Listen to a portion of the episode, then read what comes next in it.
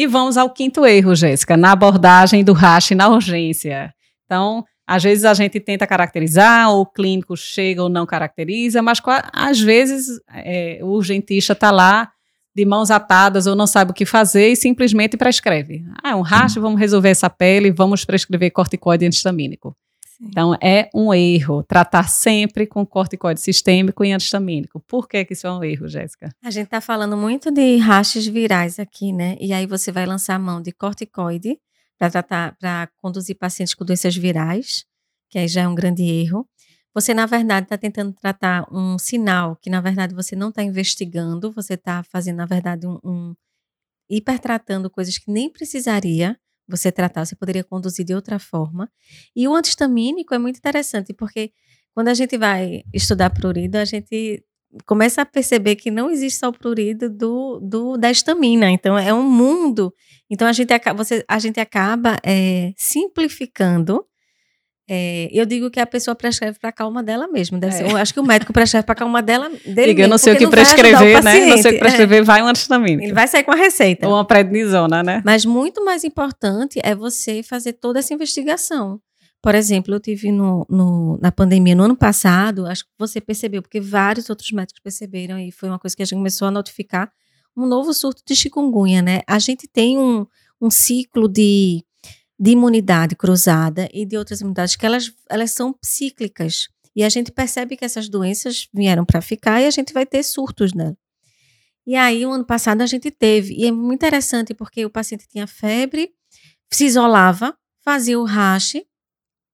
E aí, a família desesperada, o paciente estava no quarto, ninguém mais estava olhando para ele não estava com soma respiratória, a família já ligava para a gente para pedir a Uma solicitação do SUAB, é.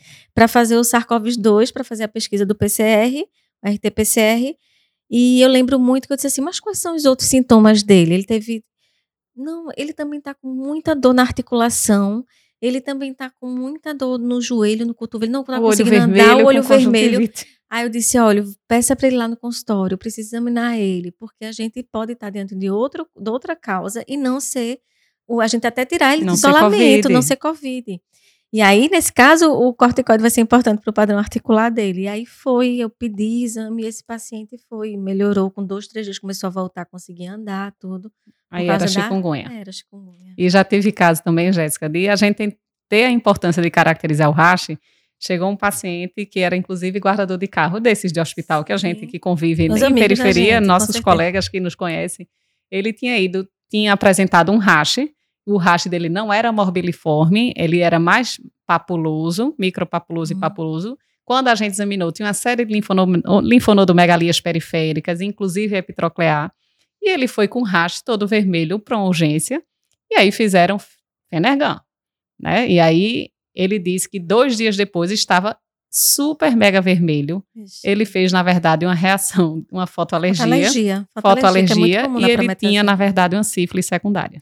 Como você começou a dizer os linfonodos, é. ai meu Deus, não pediram vender. Então ele, ele somou duas coisas. Ele tinha uma sífilis secundária. O rache não era morbiliforme, como a gente vê em doença exantemática ou em quadro Estava viral. na sífilis de papulosa. Na, exatamente. Padrão, a roséola sifilítica Isso. clássica. Ninguém perguntou se ele tinha tido alguma exposição de risco ou não caracterizou, não pediram VDRL, a gente pediu, veio um título bem alto, e ele ainda saiu com um quadro de fotoalergia. Fotoalergia, que extra, dá muito, né? Dá Prometazina dá muita fotoalergia. Prometazina é muito comum, assim, a gente sabe que é o que frequentemente a gente vê em urgência em sistema público de saúde, Sim. mas em pacientes expostos ao sol acontece com certa frequência. Então, ele que era guardador de carro, pronto, estava com sífilis, saiu com a prometazina e ainda ganhou uma fotoalergia e a gente teve que entrar com o corticoide de doses médias, né? Por conta da fotoalergia, ele estava extremamente eritematoso, descamativo, quase, é, né? quase eritrodérmico, e teve que sair com a velha benzatina, né? E aí resolvemos o problema dele.